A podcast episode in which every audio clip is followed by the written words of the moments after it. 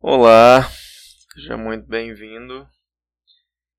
Esse é o Dor de Neurose, um podcast que vai tentar conversar um pouquinho com vocês a respeito de questões da psicanálise, questões do dia a dia, desafios da nossa vida que aparecem aí para nos testar e nos tornar pessoas cada vez mais desafiadas, cada vez melhores. Assim dizendo. Então, meu nome é Alan, Alan Francis. Eu sou estudante de psicanálise e sou empreendedor também na área de tecnologia, tenho uma empresa na área de tecnologia.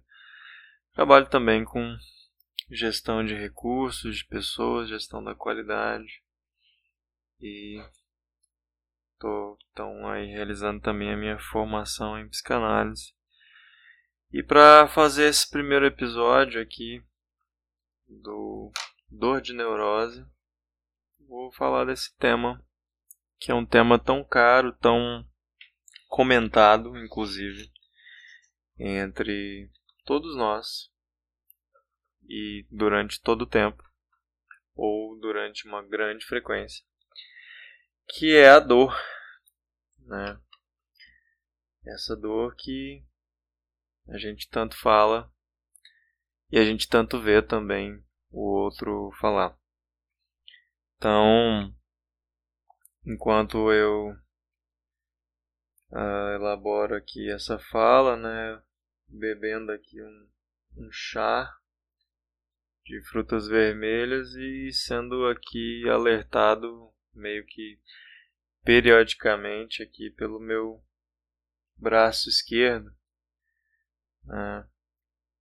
Uma dorzinha que eu tô com uma tendinite aqui de né, tanto digitar, de tanto usar o computador, celular, me exercitando muito pouco, um alerta né, de que alguma coisa não vai bem, de que tem alguma coisa que precisa ser olhada, cuidada, revista, analisada.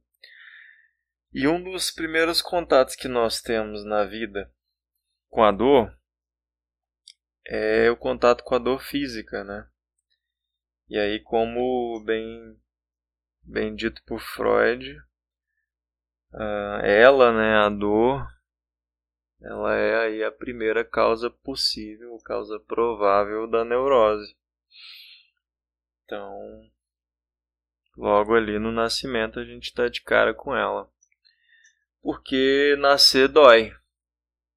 Nascer dói muito.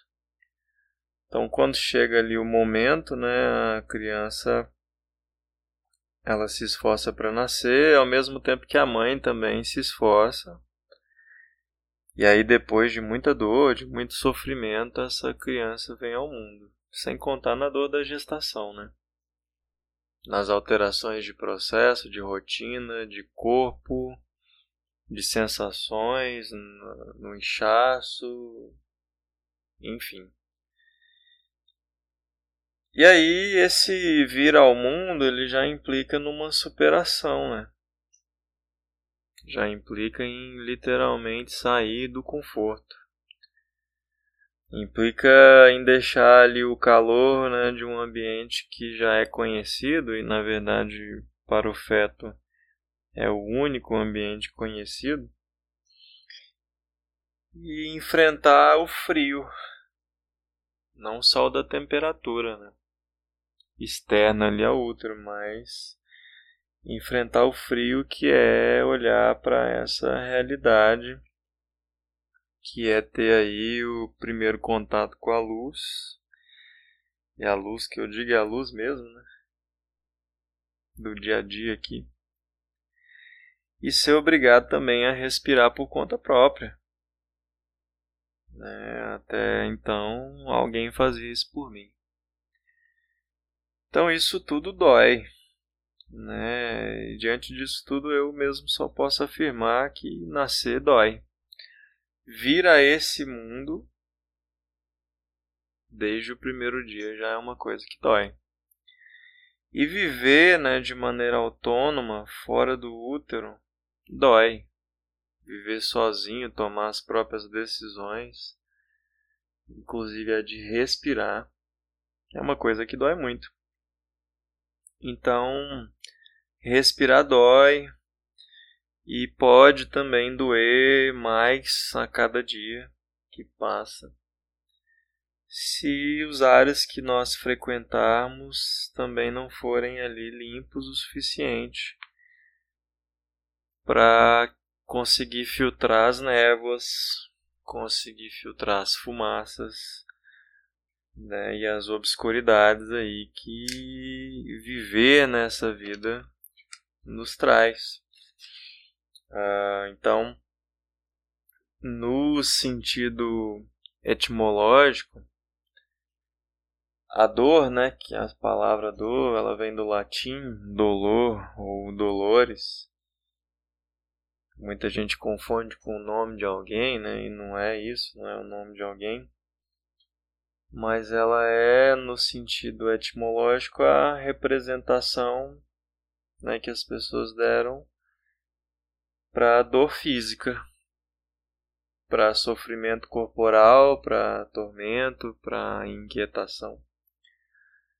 Mas quando nós estamos falando da dor neurótica, ou melhor, das nossas dores internas, que muitas vezes geram outros sentimentos também, né, como angústia, a sensação de solidão, eu particularmente prefiro o significado do dicionário, que o dicionário define, né, como dor sendo uma sensação penosa, desagradável, que ela é produzida pela excitação né, de terminações nervosas que são sensíveis a esses estímulos e essa sensação penosa ela é classificada né, de acordo com o lugar, com o tipo, com a intensidade, né? Se dói muito, se dói pouco, se dói mais ou menos. Com a periodicidade, quando dói, com qual frequência. Dói todo dia? Ou dói de vez em quando, ou dói só quando alguém me diz algo, ou quando alguém não me dá algo pela difusão também, pelo caráter dessa dor, são várias classificações. E tem uma definição de dicionário que eu gosto muito também, que é a seguinte: a dor é uma mágoa originada por desgostos do espírito ou do coração é um sentimento causado por decepção, por sofrimento. Então veja como isso é interessante, né? A dor é uma mágoa originada por desgostos do espírito ou do coração. O quanto isso é profundo, né? E quando nós falamos de dor interna, que não é aquela que nós temos quando a gente come alguma coisa estragada, né? Ou quando a gente bebe demais. Não é a dor do estômago ou da cabeça, mas a dor interna. Quando nós estamos falando de dor interna, nós estamos falando exatamente dessa dor, né? Dessa mágoa que foi sendo gerada e alimentada por essa coleção de desgostos do espírito, do coração, que nós vamos carregando aí desde o nascimento. Uns carregam um pouco mais, outros carregam um pouco menos. Em alguma medida, todos nós carregamos alguma carga dessa coleção de desgostos do espírito e do coração. Então, se nós formos classificar a dor, por exemplo, por local, nós vamos ter aí a dor do braço, a dor do pulso, que é essa dor que eu estou sentindo agora. São as dores de cabeça, né, no sentido literal, as dores que eu tenho, por exemplo, quando eu não bebo água suficiente, não me alimento suficiente, quando eu tenho, quando eu sofro um cálculo renal. Estou falando da dor quando eu tenho um machucado, né? Então a dor no corpo, ela pode acontecer por um trauma, uma má condição do organismo, um acidente, alguma coisa do tipo. E já a medicina, quando ela vai falar ali dos tipos de dores, né? Pela fisiopatologia, ela classifica ali a dor em quatro possibilidades iniciais, né? Que seria então a dor nociceptiva, a dor inflamatória, né? A dor neuropática e a dor funcional, né? E a dor nociceptiva é aquela dor que tem como função principal alertar a gente que o organismo corre perigo. Ela pode, né, ela tem o papel importantíssimo na nossa sobrevivência. Então, ela vem de um sistema sensorial que ele contém, né, desde os receptores periféricos, medula espinal, tronco encefálico e muitos outros, né, muitos outros atores aí que que vão contribuir para a gente aprender a identificar esses estímulos, esses incômodos, como sendo nocivos, como sendo perigosos. E esses estímulos, esses incômodos, eles causam em nós essa reação automática de da gente se afastar daquela situação, né? E já a dor inflamatória é uma reação que a gente tem para tentar corrigir o problema. É uma forma que o organismo ele tem com o objetivo de cicatrizar, de corrigir o tecido né, que foi lesado. E existem as outras classificações da dor, neuropática, funcional e etc. Mas eu quero concentrar aqui a nossa fala nessas duas primeiras, que é a dor do alerta e a dor da correção. Ou seja, né, a dor nociceptiva e a dor inflamatória. Então, só trazendo aqui para nós né, a licença poética aí de usar os termos da medicina para dizer algumas coisas a respeito desse tema, que é um tema tão famoso aí na nossa vida e principalmente na vida do outro, daquele que vem até nós, porque sempre tem alguém por aí se queixando das dores que está sentindo, né? E nós fazemos parte dessa queixa o tempo todo, seja ouvindo ou fazendo a queixa. Né? Então a vida é uma dor só, né? Me dói quando eu sinto fome, isso me deixa irritado, me deixa impaciente. E ainda para aqueles que não têm o que comer, me deixa desesperado, angustiado e vivendo uma profunda tristeza. Uh, me dói quando eu sou criança e aí o meu coleguinha lá na escola não me empresta um brinquedo, não me deixa brincar, ou pior ainda, quando ele toma de mim o meu próprio brinquedo. E aí ele me força né, a lidar a ter ali os primeiros contatos com a falta de controle sobre a posse, sobre o outro, quer seja o outro material ou outro ser, que está ali na minha frente me impedindo de ser feliz, né, me impedindo de continuar a minha brincadeira, ou apenas me impedindo de exercer a minha posse, o meu poder de dizer aquilo que aquilo ali é meu.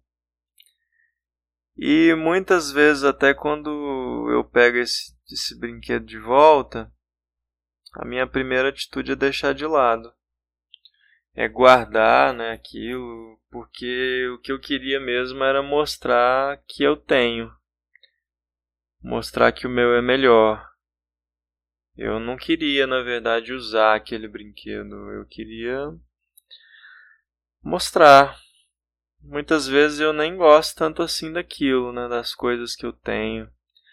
Mas eu gosto de ter. Eu gosto de poder dizer que eu tenho, que é meu. E aí, eu sinto dor, né, quando eu perco esse controle, que é a posse. Uh, outra coisa que dói muito é a falta de aprovação. Principalmente a falta de palanque, de palco. Por isso que dói tanto também nas crianças e aí já principalmente nos adolescentes, quando a professora muda ali as pessoas de lugar. Eu não posso mais sentar no melhor lugar no lugar mais especial, do lado das pessoas que eu gosto. E a coisa piora ainda mais quando ninguém escolhe, né? quando, na verdade, quando alguém escolhe. Para mim, a, as pessoas que eu vou ter que interagir, né? Para fazer um trabalho, para fazer uma apresentação. E ainda pior, se tiver alguém que se destaque mais do que eu, aí a coisa vai ficando mais complicada. Se bem que nesse quesito de destaque tem gente que prefere não ser o destaque, né? Tem gente que prefere se sente mais confortável uh, dando destaque para o outro, simplesmente para não ter que fazer, né? Para não ter que produzir. Mas a falta de ação, a inação, ela também gera dor. Ela gera dor em quem não age, porque naturalmente as consequências vêm depois. E ela gera dor também no outro, que muitas vezes está ali, né, dependendo desse resultado desse esforço em conjunto, né, para dar o próximo passo, para poder seguir adiante. Nós temos também a dor do amor, né, ou da falta dele, porque dentro desse conceito do amor dói demais quando o espelho do nosso id, do nosso isso, uh, não está ali refletindo direito. Né? Não está refletindo direito através das ações da pessoa que eu digo que eu amo. Então, dói demais quando a pessoa que eu amo me decepciona. Ou minimamente quando a pessoa que eu amo não corresponde às minhas expectativas quando ela não me faz gozar, seja na cama ou seja na vida.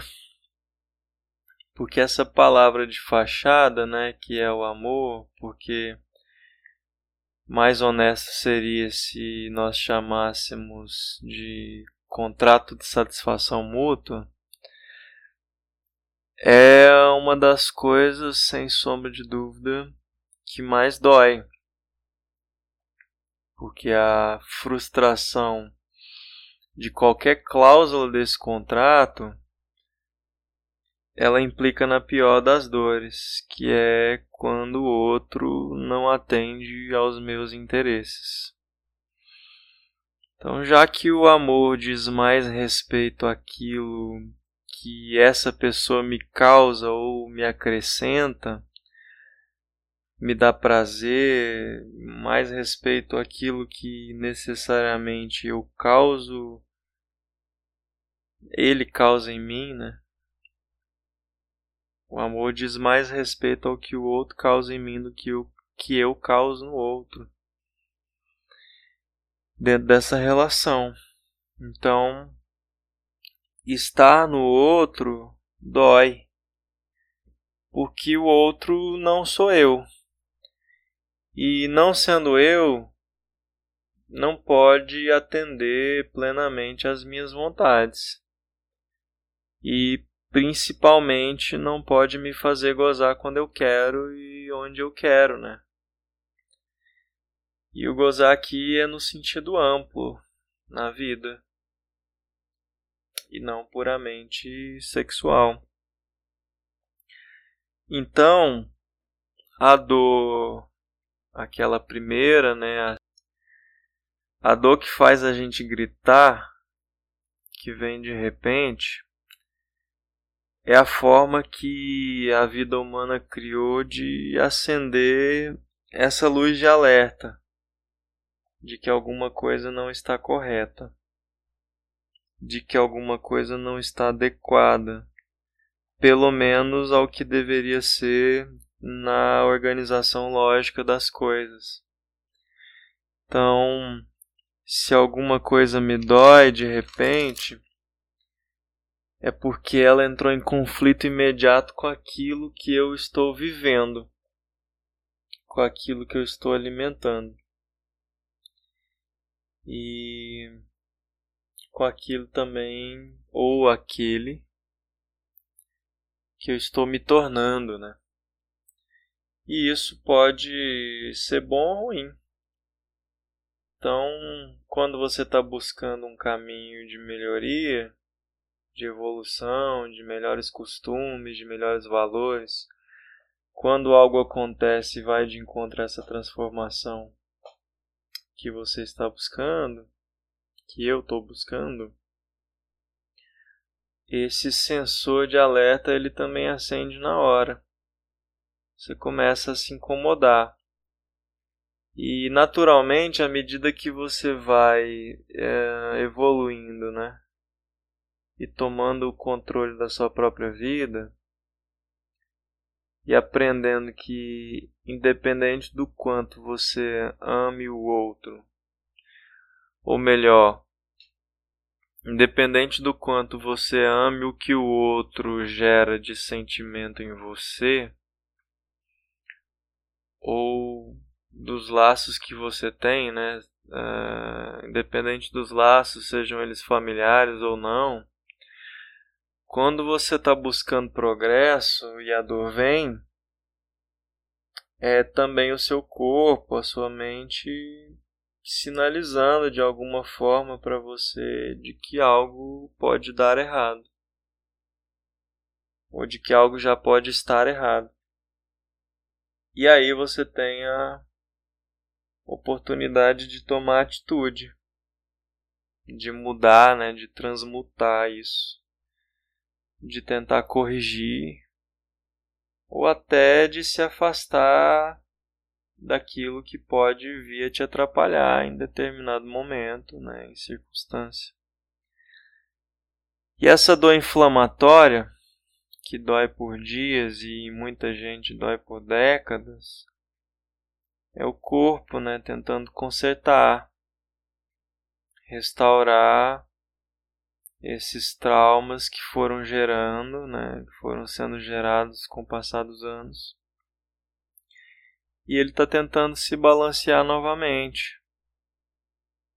Então, nessa dor inflamatória consta constante, né, assim como na outra também, que é a dor de repente, a gente precisa ter atitude de mudança uma atitude de compreensão, uma atitude de correção, de quebra de padrões.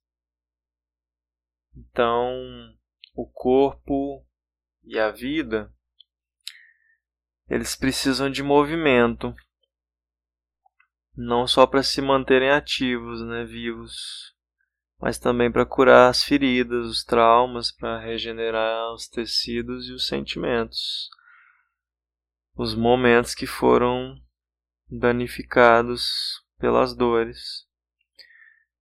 danificados pela dor, que é viver essa vida nesse mundo com essas pessoas e principalmente com nós mesmos. Viver essa vida com nós mesmos também requer um movimento de transformação para sair do processo inflamatório, para regenerar esse tecido. Então, um bom caminho também para tratar essa inflamação é a análise.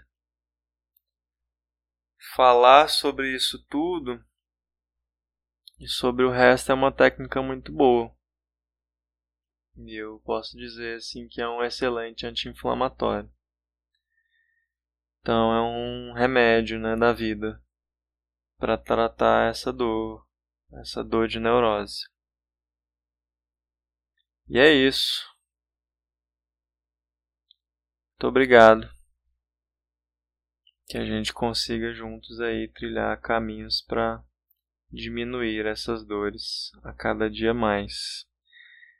Espero vocês no nosso próximo episódio. Se gostou, compartilhe com seus amigos, com quem você achar que pode acrescentar. E até a próxima.